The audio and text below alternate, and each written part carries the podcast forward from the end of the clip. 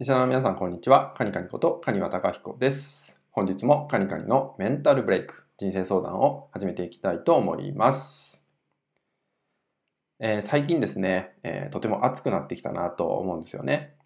で、雨がね、結構続いたりした日があったと思うんですけど、まあ、それによってね、結構蒸してきたりとかして、えーなんかこう、もったりとした暑さっていうかね、なんとも言えない暑さっていうのを、えー感じている方も多いんじゃないでしょうか。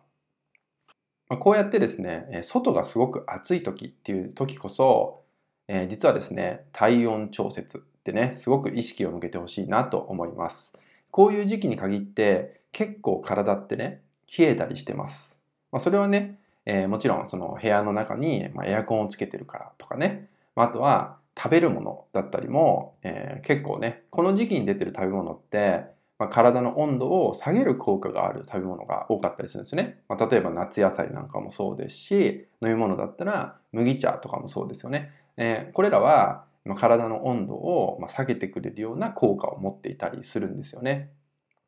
環境自体がま暑さを対策するように今なってると思うんで余計に体の温度っていうのがね結構下がりやすくなってくる。まあ、逆に言うと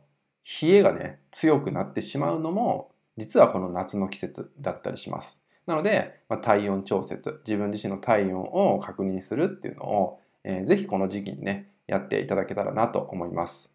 まあ、結構ね体温が落ちてくると免疫力がね下がってしまってあとは自分のエネルギー状態も下がってくるんで、えーまあ、夏風邪なんてありますけど、まあ、それがね結構こじらしてしまうってこともありますよね夏風邪は長引いてしまうってね言われたりすることもあると思うんですけど、まあ、こういうのも実際の、えあなた自身の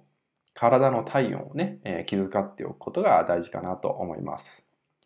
なので、え特にその食べるものだったりとかはちょっと気遣ってあげるといいと思いますね、まあ、結構僕もねえー左右を飲むことが多いんですよね。まあ熱いお湯ですよね。飲むことが多いんですけど、やっぱり暑いとどうしてもなんか飲みたくないなって思うこともあるんですよね。だからどうしても冷えたものをなんか無意識に選択しちゃう。でもやっぱり体温がね下がってきて、なんか冷えてるなっていうのをね体が感じたりしてるんですよね。朝起きた時とか特になんか今日は冷えてるなって感じたりすることも多いです。で、こういうのが続いてくると例えばお腹壊しちゃうとか消化がね悪くなっちゃうとかねお腹の消化が悪くなっちゃうとか